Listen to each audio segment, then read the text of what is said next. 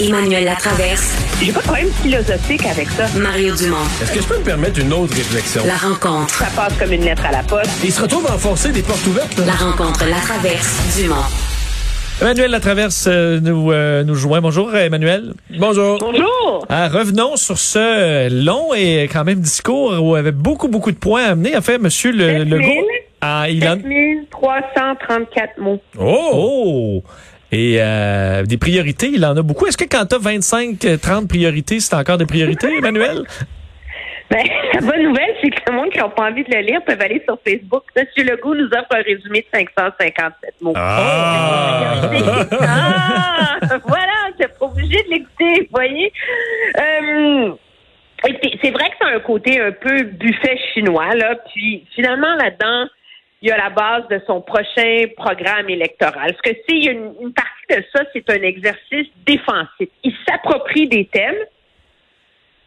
C'est comme s'il dit, eux autres, ils sont à moi. Et là, le but, c'est d'empêcher les autres partis politiques d'en faire des grosses promesses puis des gros enjeux. Il n'y a plus personne qui peut dire on devrait être un pôle d'hydrogène vert. Il va dire ah ah, je l'ai dit dans mon discours d'ouverture. Alors, c'est purement stratégique. Moi, je pense qu'on lit à travers ce, ce, document-là que la priorité numéro un, c'est de refaire un brassage de structure dans le réseau de la santé, le décentraliser, le rendre plus efficace, plus humain, tout le reste. Ça, il n'a pas le choix que d'aller de l'avant avec ça. C'est comme si c'est le test de sa capacité comme gouvernement de tirer des leçons de la pandémie. Il y a les 37 000 places en garderie. On attend le projet de loi d'ici la fin de la semaine du ministre euh, Mathieu euh, Lacombe. Puis, il y a l'espèce de lancer des, des chantiers économiques qui, finalement, finissent par être assez intangibles et sont à très long terme. Moi, c'est comme ça que je vois euh, les vraies priorités qui sortent de ce, de ce discours-là. Ouais. Quelques surprises quand même, euh, des petites affaires, mais des affaires concrètes. On fait sauter le cours d'éducation et culture religieuse. Ça fait un bout de temps que ça traîne au Québec qu'on en parle. Euh, les médecins euh, omnipraticiens là, qui se font pogner dans le coin à dire non, là, euh, vous allez prendre plus de patients. Les patients veulent un médecin de famille, vous allez accepter plus de patients, sinon euh, on va vous on va vous pénaliser, on va vous sanctionner. Euh, quelques éléments comme ça quand même que je que, que je retiens là, qui sont euh, qui arrivent. Mais mais moi, c'est la volonté de changement là, dans le système de santé, la décentralisation puis tout ça. Ça, j'ai, hâte de voir. Moi, je suis un grand, grand, grand sceptique là, de, de la capacité à changer ces systèmes-là. Puis je trouve qu'au contraire, là, les syndicats de l'immobilisme ont été plus forts que jamais. S'il y a quelque chose qu'on a retenu depuis dans les derniers mois, puis depuis qu'on sort de la pandémie, c'est que les syndicats du secteur public puis euh, les syndicats de l'immobilisme sont, sont plus forts que jamais. Et que le gouvernement euh, s'embarque dans une guerre là, pour les affronter. Puis je sais, je sais de quoi je parle. Là. Mais c'est la raison pour laquelle M. Legault dit le danger qui nous guette maintenant, c'est la tentation de l'immobilisme, de la résignation et de l'inaction. Hein? Ouais. Il sait ce qui l'attend.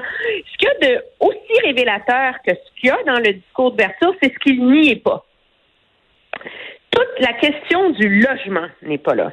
La crise du logement, l'accès à la propriété, et ça, moi, ça me surprend pour un gouvernement qui est tellement euh, sensible euh, aux priorités des électeurs. Euh, c'est un enjeu qui touche la classe moyenne, c'est un enjeu qui sort de Montréal, c'est un enjeu qui touche les gens et c'est un enjeu où peu importe les paliers de gouvernement, dans toutes les campagnes électorales, on en a entendu parler.